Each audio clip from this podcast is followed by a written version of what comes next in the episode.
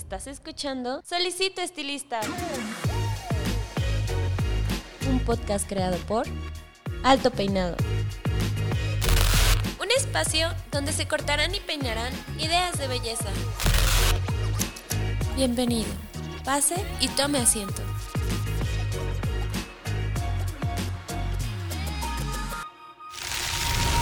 Este episodio es patrocinado por Cold Brush, la nueva herramienta de Babyliss Pro para obtener un cabello saludable. Cold Brush hidrata, suaviza y mejora la condición del cabello. Hola, ¿qué tal? ¿Cómo están? Les habla su host, Paco Martínez, y bienvenidos a una semana más, un episodio más de su podcast Solicito Estilista. Eh, en esta ocasión les vengo presentando nuestro nuevo formato que le hemos llamado Beauty Beats. Beats porque, como bien podrán darse cuenta en la duración del episodio, este va a ser mucho menor y les tengo la sorpresa de que hoy me encuentro solo en cabina. Eh, ¿Por qué nace Beauty Beats? Eh, simplemente nace como una mm, oferta de reacción ante cosas que me pasaban dentro de los episodios, si usted ya es un escucha regular de este programa, se podrá dar cuenta que muchas veces, y debería ser así, aunque yo soy el host de, este proyecto, pues trato de que el spotlight se ponga en el invitado o los invitados que tenemos. Ellos realmente son, como siempre he dicho, eh, invitados de honor y pues trato de que se les trate y se les vea de esa manera. Con esto, pues muchas veces las interacciones que yo pueda tener dentro del podcast se limitan a simplemente dar un feedback, eh, intentar desmenuzar un poco la información que ellos nos dan y pues eh, presentárselas a ustedes de forma de que incluso la persona con menos expertise o alguien que simplemente sea eh, afín a este giro de la belleza, pues pueda comprenderlo a su vez, también eh, a veces me meto en cosas más técnicas y eh, pues es información que arrojo para personas que ya están un poco más eh, metidas o tienen ciertas nociones de administración, comunicación, mercadotecnia, lo que sea. dicho esto, entonces me quedé pensando que hay muchas veces que yo quiero pues presentarles información y pues simplemente no se puede porque quitaría mucho tiempo del programa, pero me parece que es interesante que muchos de ustedes lo sepan. Y pues así nace Beauty Beats. Eh, originalmente este programa se iba a tratar sobre hacer un análisis un poco eh, en concreto de la situación actual de los salones de belleza. Porque, y como nosotros como medio alto peinado hemos estado publicando muchas cosas, la gente eh, se está preocupando. Realmente creo que estamos viviendo una temporada de cierta incertidumbre sobre cuál es el futuro del salón de belleza, no tanto de la peluquería porque sabemos que esa es de primera necesidad, pero sí sobre el formato de tener un local, un, tener un salón. Entonces, eh, cuando estaba preparando el tema, entendí que no se debe de empezar por ahí. Entendí que si queremos estructurar y si vamos a entrar en temas de administración, de mercadotecnia y de muchas cosas que le pueden servir a su negocio, pues les tengo que intentar exponer o intentar que entiendan ciertos conceptos básicos y creo que esto nos va a favorecer a todos. También con esto quiero decir que no soy ningún maestro, no tengo las facultades para enseñar, entonces no lo tomen esto como una clase, simplemente tómenlo como lo que es Bits, Beauty Bits de información. Eh, y vamos a empezar hoy con el tema eh, más sencillo y que creo que es crucial para que la gente entienda lo que eh, lo que es el porvenir de este programa. Como les dije, yo creo que la próxima edición de este formato vamos a hablar sobre el futuro o lo que le espera al salón de belleza, pero hay que ver actualmente cómo está el salón de belleza visto como un sujeto de estudio. Y vamos a iniciar con el famosísimo análisis FODA. Yo sé que desde aquí a lo mejor mucha gente dice, Ay, va a estar muy técnico. No, no, no, para nada. Creo que la, pericia o el, hecho de que yo haya estudiado administración eh, en definitivamente me hizo entender que muchos de los grandes autores, como justamente el que inventó este análisis, que es Humphrey, Smith, Crosby, todos ellos, pues nacieron en una época donde realmente las empresas se dedicaban o a la producción o empezaban a eh, darse los estándares de las eh, instituciones bancarias. Entonces, obviamente, eso estaba pues muy de flojera, era muy extenso, pero mucha gente habla a veces de administración y piensa que es algo que solamente las grandes empresas tienen y de hecho no, es algo que incluso una persona eh, que vende tal vez quesadillas, tacos o, tenga un puesto, una sola sola persona en la calle, tiene todas las áreas de administración que existen, simplemente están en menor escala. Entonces, eh, pues bueno, vamos a empezar con el análisis FODA. Eh, si quieren agarrar una hoja, si quieren irme siguiendo, pues básicamente les voy a explicar qué es, cómo lo pueden aplicar y vamos a hacer un análisis FODA del salón de belleza eh, en general. Eso es lo que yo voy a hacer ahorita. No voy a intentar hacerlo, voy a intentar agarrar un caso práctico porque quiero que sepan que ese tipo de cosas tienen que hacerlo ustedes mismos. Tienen tantas variantes y hay ciertas cosas que incluso para uno representan una oportunidad, mientras que para otros son amenazas. Entonces, eso es un ejercicio que se hace eh, cada quien. De hecho, lo óptimo sería que eh, contrataran una consultoría, un consultor, que es alguien que va a estar neutro, pero que tiene conocimientos, pues, un tanto eh, internos sobre lo que pasa en, en la, en la empresa, pero no por eso no quiere decir que usted no lo pueda hacer si tiene hoja papel y tal vez unas dos, tres horas que se dedique a pensarlo al día y preguntarle a eh, ya sea a su clientela o a sus colaboradores también para darse un poco de insight dentro de su empresa. Entonces empecemos con el análisis FODA. ¿Qué es? Básicamente es un cuadrante, está dividido en cuatro partes y como sus iniciales lo dicen, tenemos las fortalezas, las oportunidades, las debilidades y las amenazas. También hay gente que lo conoce como el análisis DAFO, pero obviamente eh, esto en el cerebro hace que lo primero en lo que analicemos sean las debilidades y amenazas, ahí dependiendo de usted eh, qué tipo de mentalidad tenga, si es un poco más positiva, un poco más negativa, si es una persona que ve el vaso medio lleno o medio vacío, pues le va a sugerir que lo utilice como análisis FODA o DAFO. Eh, ¿Qué son las fortalezas? Las fortalezas simplemente son todo aquello que nosotros podemos cambiar, sobre el cual nosotros tenemos control. Hay gente que dice que son situaciones internas que nos hacen pues fuertes. Entonces, cualquier cosa que usted ahorita se le ocurra que tenga o, o repercute en su negocio de manera positiva, que sea hecha por usted, por sus colaboradores o por el mismo salón de belleza que tiene, eso es una fortaleza.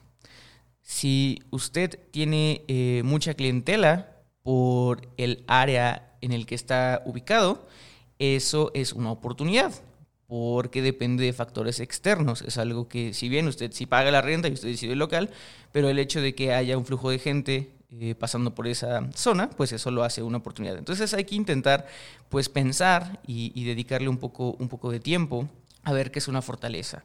Eh, insisto, si usted lo puede cambiar en un periodo mayor eh, de mm, un año, tiene que también ver si es una oportunidad, porque si es algo en lo que se le tiene que poner demasiado empeño, tal vez no está tan en nuestro control. Entonces creo que es importante sí que tenga esto en mente a la hora de estar esbozando sus fortalezas. Vamos con la siguiente letra que sería oportunidades. Esto también está en el área positiva. Yo soy una persona bastante positiva y me gusta comenzar por ahí. Las oportunidades ahora sí van todo lo que va de la puerta de su salón hacia afuera. Todo lo que influya con el mercado, eh, los precios, las nuevas tendencias, eh, e, el tema de qué es lo que está pidiendo la gente nueva, todo eso que no cabe en usted, que no es algo que simplemente pueda decidir voy a dejar o hacer esto y pueda afectar dentro de eso, es una oportunidad. Generalmente las oportunidades vienen en presentaciones mucho del mercado, o eso es lo que se nos hace eh, dejar ver, pero también eh, puede ser que su competidor en, por esta pandemia pues haya decidido retirarse, eh, entonces hay más mercado para usted todo ese tipo de cosas. Entonces también hay que eh, tenerlas en cuenta.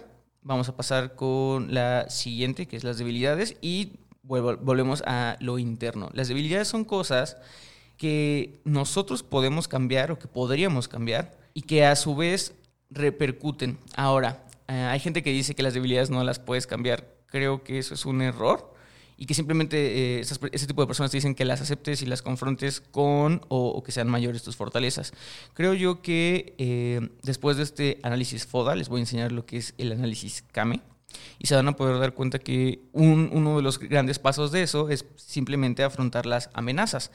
Reducirlas en cierto punto, eliminarlas en mayor medida. Pero sí se puede. Entonces, eh, en esta parte de las, de las debilidades y amenazas, que son cosas que no controlamos, que son cosas negativas, sobre todo en las debilidades, eh, quiero que se centren y que realmente aquí es donde dejen ir su ego afuera. Por eso es que generalmente la gente les recomienda que aquí en este punto se tenga un consultor, ya que si usted es dueño de, un local, de un negocio, eh, muchas veces tenemos el ego pues un poco alto y no creo, no quiero decir con esto que este esté mal. Al contrario, creo que es una gran fortaleza, incluso es, ahí donde les digo que tienen que ver. Pero sí es necesario tener una opinión neutral. Ahora, eh, a veces las debilidades que nosotros no consideramos, hay gente incluso dentro de nuestros colaboradores que sí las puede ver.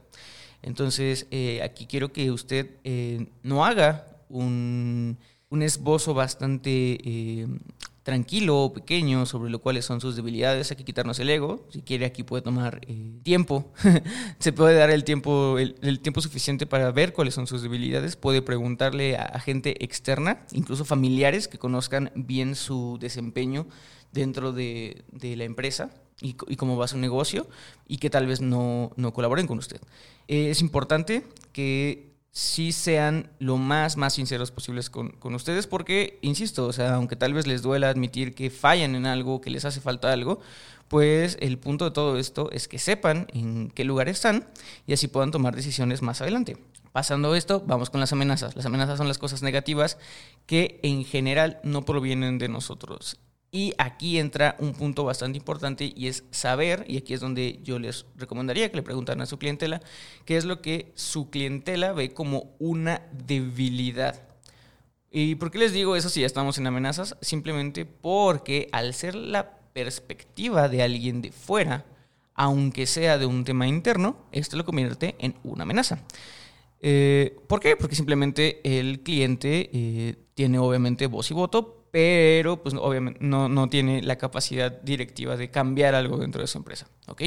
Entonces son simplemente opiniones, son quejas y sugerencias y todo ese tipo de quejas y sugerencias, ese buzoncito que todo mundo ve, no es simplemente para eh, hacer insight dentro de las empresas de cómo enfrentar sus amenazas, una vez sabiendo cuáles son las debilidades que su misma clientela, que aparte es fiel y que aparte yo creo que en, este 2021 la gente que se tome la molestia de escribir una debilidad o algo que siente que le, que le haga falta a su negocio, pues vale oro porque realmente alguien que no le importa un negocio ni siquiera va a comentar. Entonces creo que es importante escuchar obviamente las buenas críticas, pero también las malas críticas hay que darle un énfasis eh, pues en solucionarlas porque, insisto, eso les va a dar cuáles son sus eh, amenazas.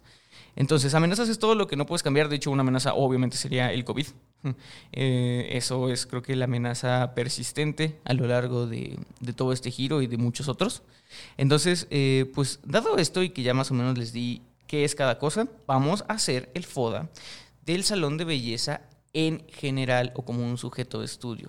Insisto, esto es con toda la finalidad de que usted en casita haga su propia tarea, vamos a llamarlo así, y que así puedan tomar decisiones y puedan ir viendo pues en qué área están plantadas y tal vez se den una sorpresa por ahí de que tal vez no están tan bien o que están muchísimo mejor de lo que ustedes pensaban, que eso es algo de lo que quiero llegar en el siguiente episodio de este Beauty Beats.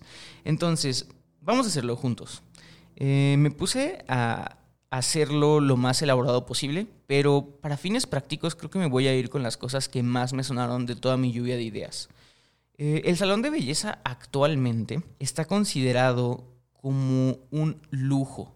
Y no quiero decir, porque yo, yo, sé que han visto en todos estos grupos de Facebook o en muchas publicaciones, eh, incluso peticiones políticas que eh, son o es un giro de primera necesidad. Sí, la peluquería el corte de cabello, el cuidado, los tratamientos, todo eso es de primera necesidad. Sin embargo, estamos viendo que actualmente el tener un local o un spot fijo realmente pasó a segundo plano. Ahorita les voy a comentar por qué. Pero entonces, la fortaleza que ahorita tiene el salón de belleza es que a ojos de la clientela, este va a pasar a ser un servicio premium. El hecho de que usted tenga un lugar fijo. No solamente le da la fortaleza de tener una presencia, de poder tener una marca, de poder captar a la gente que va pasando, de poder incluso, eh, no solamente, y cuando me refiero a marca, no solamente es como la marca de usted, peluquero, o de, su de sus colaboradores, o de su team, de su equipo en general, sino realmente de dar la experiencia. Y creo que ahí reside. Eh, yo no me canso de decir en todos los episodios que actualmente la gente ya no compra un corte de cabello, ya no compra un tratamiento, la gente compra experiencias y lo estamos viendo más y más seguidos. Y pre-pandemia podemos ver cómo la gente realmente nada más iba a tal o tal lugar con el simple hecho de tomarse una foto ahí. Eh, con el simple hecho de verse aesthetic en su Instagram. y, creo, que, creo que por ahí esa es la gran fortaleza, la estructura, la, la belleza, lo que podemos hacer dentro del negocio, ¿no? Darle la comodidad a la gente de que no importa a qué hora eh, se desocupe para tener un corte, eh, ellos pueden ir y tal vez esperar un ratito si hay cola, o que puedan hacer cita y saben que en el momento en que ellos lleguen los van a atender. La experiencia incluso desde lavado de cabello, eso eh, es un factor que tal vez no se pueda replicar de manera tan fácil, de manera tan cómoda, de manera de lujo en otros tipos de giros móviles. Entonces es algo que hay que explotar, es una fortaleza. Si usted tiene y cuenta con un salón, eh, dependiendo de cómo esté su manejo de recursos y su inversión ahorita, pues creo que es momento de decidir qué tipo de marca, qué tipo de experiencia pueda darle a, su cliente final dentro de su pequeño espacio. Y realmente no es necesario mucho. Hemos tenido eh, muchos invitados en el podcast que cuentan con un salón y realmente es un salón que dicen es, bastante chico, está, pero está en buena zona y eh, lo puedo remodelar a mi gusto. Y generalmente creo que mientras más uno sea auténtico va a atraer a clientela que sea afín y y pues eh, al final de cuentas eso, eso crea una comunidad. Y como lo vimos creo que en el episodio pasado, el hecho de crear comunidades es lo que define actualmente eh, qué tipo de, clientela es la que nos va a consumir. Entonces, de, por un lado, creo que es eso, eh, el servicio premium, que ya es considerado que un salón... Si, la gente en su, en su imaginario tiene muy persistente que si va a un salón casi es 100% seguro que el trato que va a recibir es profesional. Entonces creo que hay que mantener ese nivel, ese estatus, que ya la gente va a empezar a ir al salón porque es un, un sistema, un servicio premium. Entonces, esa es la gran, gran fortaleza que tiene actualmente el salón de belleza. Y esto se debe a su gran amenaza. Ahorita les cuento cuál es. Vamos con, la, con el área de oportunidad. Creo que actualmente eh, la nueva visión del mundo, la nueva visión del mercado, sobre todo los trends, quiero hacer mucho énfasis en los trends. Eh, estamos viendo cómo la gente cambia de hábitos dentro de la belleza de manera muy rápida. La gran oportunidad está ahí. Eh, no quiero decir que está en redes sociales, porque creo que eso ya también está un poco de lado. Creo que ya redes sociales es donde vivimos casi un 90%. Eh, y trabajamos, por ejemplo, yo, yo trabajo en las redes sociales pues bastante. Entonces pasamos muchísimo tiempo en el celular como para considerarlo todavía un área de oportunidad. Creo que si usted no está dentro de las redes sociales ahorita, pues ya eh, incluso lo considera una debilidad. Eso, ¿no? Entonces hay que ver eso. Eh, las oportunidades, los trends, los hábitos que se están generando actualmente dentro de la belleza son cambiantes. Si nosotros estamos actualizados podemos determinar qué es lo que va a querer o qué es lo que nos van a exigir las nuevas generaciones o eh, lo que actualmente una generación mayor esté haciendo, que es lo que quiera. Eh, el giro de la venta de productos también creo que es una oportunidad magnífica, porque como bien les decía, al ser un servicio premium, al tener la fortaleza de tener un salón, es más sencillo que ese sea el punto de reunión del capital de sus clientes. ¿Qué quiere decir esto? Que si ellos, es más fácil vender a alguien que ya está dentro de nuestro salón que ir de puerta en puerta a vender productos. Por el simple hecho de que la gente al estar en su casa se siente más cómoda y puede tomar em, decisiones con mayor precaución. Al estar en una zona cómoda, generalmente no es que tengamos eh, la mente más despejada, simplemente eh, pensamos un poco más las cosas. Entonces, si logramos hacer la venta de un shampoo, tal vez no logremos concretar la venta de un tratamiento y, viceversa. En cambio, en, una estética, eh, en un salón de belleza, la gente ya está ahí eh, y tiene el factor en la cabeza de que si se va eh, sin un producto en la mano, pues tal vez eh, ya no va a regresar por él después o le va a dar una pereza. Incluso el, tema de compras por pereza es algo que les podría hablar después. Pero, pero sí, ya estando en su spot, ya estando en el lugar, viendo tal vez las promociones que, estén en, el parador, todo eso es eh, visualmente una invitación para que el cliente pueda eh, decidir si llevarse un tratamiento o no Ahora, con el tema de las oportunidades, si usted es una persona que está a la vanguardia y sabe perfectamente qué es lo que se viene, cuáles son los productos que están en boga, eh, qué es lo que la clientela pide y tiene pues su stock y su aparador lleno de estos, pues incluso la gente va a llegar, va a pasar por un corte, en, mientras le cortan o le están haciendo el tinte va a estar viendo TikTok. De repente ve que mucha gente en TikTok está utilizando cierto tipo de producto y cuando pase a pagar por su servicio, lo va a ver en el aparador, obviamente se lo va a llevar. Entonces es una gran oportunidad que no podemos dejar de, pasar, que son eh, las oportunidades cambiantes de, hábitos que hay dentro de la belleza y que nosotros tenemos otra vez la fortaleza de tener un spot donde podemos tener eh, aparcados todo este tipo de productos que la gente bien se podría llevar. Vamos a pasar al área de debilidades, el área que a la gente realmente eh, le molesta un poco o le cuesta un tanto. La debilidad más grande de el salón de belleza actualmente es justamente la parte de la fortaleza. Y yo sé que aquí les voy a confundir, pero eso van a encontrarse realmente eh, cuando ustedes hagan su foda. Se van a encontrar que muchas fortalezas vistas de otro ángulo son debilidades. Entonces, ¿cuál es la gran debilidad del el salón de belleza? Es que ya, ese es un punto fijo. Si usted quiere llegar a ciertos mercados nuevos, siente que su clientela ya no está llegando, eh, y, que realmente no pueda hacer mucho por ellos más que hacerles tal vez una cita con descuento o ir por ese lado, eh, pues se va a ver en la, en la, tremenda necesidad de pues dejar de lado o de quitarse el ego de que no va a poder llegar a la clientela que tal vez quiera. Muchas veces cuando he visto salones de belleza anunciados en Facebook, y me llaman la atención porque se ven muy padres, están bonitos, tienen colores eh, interesantes, una marca que tal vez va con mi personalidad y digo, ok, lo vamos a visitar. Eh, yo me encuentro en la zona poniente de la Ciudad de México y cuando le doy clic me doy cuenta que está en la zona más, más, más alejada hacia el sur. Eh, esa justamente es una debilidad. El hecho de que quieras llegar a tantas personas, inviertas en publicidad de Facebook y no sepas segmentar a qué parte de la población vas, eh, es una debilidad. Es una debilidad el, no saber que tu misma estructura y tu mismo salón ya te está delimitando qué tipo de clientela vas a tener. Seguramente va a haber quien me diga, no, pero es que yo tengo clientela de muchos años que me mudé y me siguen visitando hasta acá. Ok, pero ese es un porcentaje de, eh, estimo, no más del 15-20%. Y la verdad es que eh, ese tipo de clientes las cuídenlas mucho porque son las que valen oro y las que siempre van a estar ahí, no importa qué.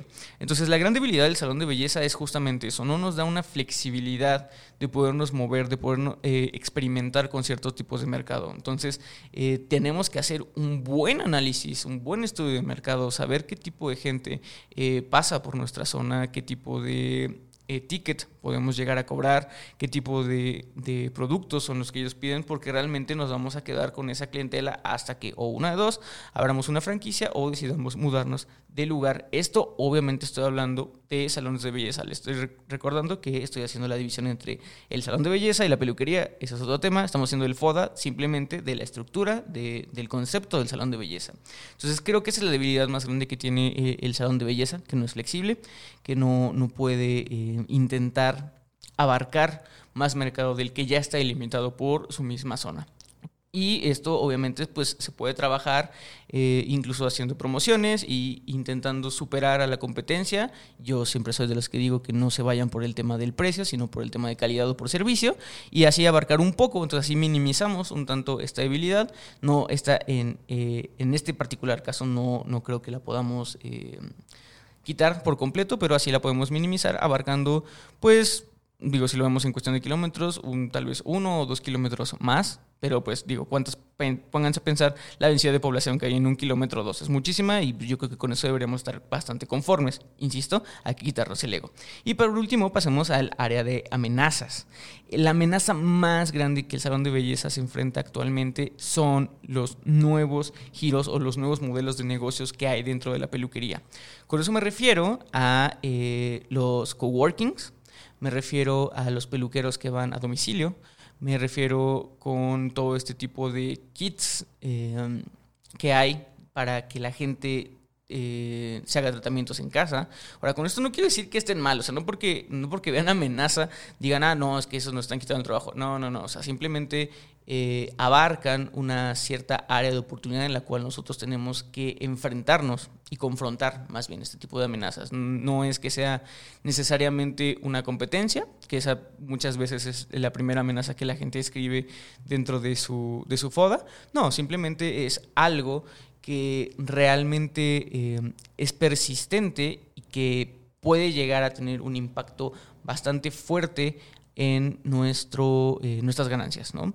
Entonces, todo este tipo de kits, eh, la, la, movilidad de, de, los estilistas a domicilio, todo ese tipo de nuevos giros dentro de la peluquería, que aparte se dieron reaccionarios por la pandemia, aunque bien muchos ya lo venían haciendo antes, pues es una amenaza persistente. Ahora, ¿qué tan persistente? Mucha gente piensa que cuando se acabe el COVID eh, dejarán de existir este tipo de nuevos estilistas que no tienen y no pagan un... este eh, pues una renta, no tienen costos de, operación y, esto justamente eh, les preocupa. Entonces mucha gente, aquí es donde les digo que, que, espero que con este FODA puedan decidir si realmente están peor de lo que pensaban o podrían eh, aguantar. Mucha gente está dando este paso, ¿no? Están vendiendo todo, estamos viendo cómo muchos salones cierran, precisamente para dar el paso a ser este, un, un estilista a domicilio. Ahora, esto no está mal y yo no me voy a meter eh, contra lo que es un impulso, una reacción y lo que es una necesidad. Eh, si usted está en la situación en la que se encuentra en la necesidad de hacer eso para dar ese paso, eh, muy bien, es, sumamente correcto. Insisto, solamente estoy haciendo el FODA del salón de belleza. ¿Cuál es la debilidad y cómo vamos a confrontar estas amenazas? Hay que ver cuáles son las debilidades de estas amenazas. Pero para eso, eh, nada más les quiero decir que con esto ya cerré el, el, tema del FODA. Ahora vamos a pasar con el análisis CAME. Y esto me voy a ir súper rápido porque en, en, este ejercicio no se puede hacer. El análisis CAME, simplemente se los voy a decir rápido, viene de las siglas C, que es corregir debilidades, A, afrontar amenazas, M, de mantener fortalezas y E, de explotar oportunidades. Ahora, ¿por qué no lo puedo hacer? Porque eh, al ser un, FODA sumamente general, la toma de decisiones, si yo lo hago sumamente general, se van a ver chistosas, se van a ver obvias, se van a ver eh, pues, burdas. Creo que si ya quieren pasar a hacer un análisis CAME, simplemente el análisis CAME es la toma de decisiones ante el FODA. Entonces, ¿cómo podemos corregir debilidades? Pues ya les dije, eh, tienen que ver qué es lo que pueden hacer ustedes, qué es lo que la, clientela piensa de ustedes y simplemente trabajar en ello. Trabajar en ello no quiere decir erradicar desde el principio, simplemente quiere decir minimizar eh, las debilidades ante las fortalezas. Si usted encontró cinco debilidades y cuatro fortalezas, trate de que sean cuatro y cuatro como medida óptima, sino que sean cuatro y tres. No se enfoque en todas al mismo tiempo, vaya de una en una, paso a paso. Afrontar amenazas, ahora sí.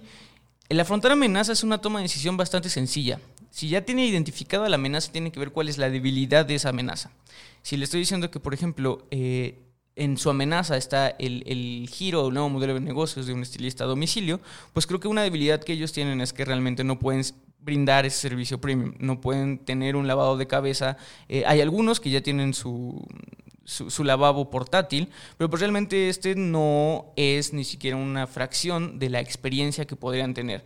Creo que eh, incluso tendrían que hacer una inversión mayor a, a un estilista que va a domicilio si quiere brindar una experiencia similar al lujo pero eh, pues si usted ya cuenta con un local, creo que ya va en el camino correcto para brindarlo. Entonces, esa es la debilidad. La debilidad de los kits, eh, hay mucha gente que no se atreve, hay mucha gente que no le gusta meter mano, por decirlo así, a su cabello. Entonces, obviamente, el, el hecho de que usted ya sea profesional, que lo remarque, que, que les diga textualmente en sus publicaciones de Facebook, eh, profesionales en aplicación de tratamientos, profesionales en aplicación de color, aunque suene muy eh, básico, que la gente diga, bueno, sí, si están en un salón son profesionales, no, creo que a veces es importante que se les diga porque eh, es como un switch. El momento en que la gente lo lee, pues hace conexiones de ideas y pues dice, ah, ok, eso es lo que estaba buscando, voy a ir ahí.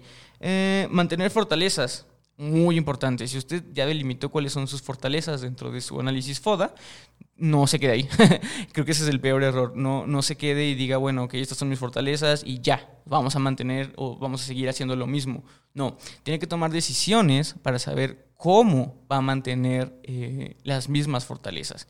Si su fortaleza es calidad, bajo ningún motivo puede eh, cambiar la calidad de sus productos. No hay manera no puede mantener así su fortaleza. Si, si la clientela dice que una de sus grandes fortalezas es su precio, ah, ahí tiene que decidir si en algún momento puede subir o de qué otra manera puede economizar los recursos para mantener el precio, porque ya se dio cuenta que es una gran fortaleza. Entonces así es como más o menos va a ir determinando cómo hacer este, esa parte del análisis CAME.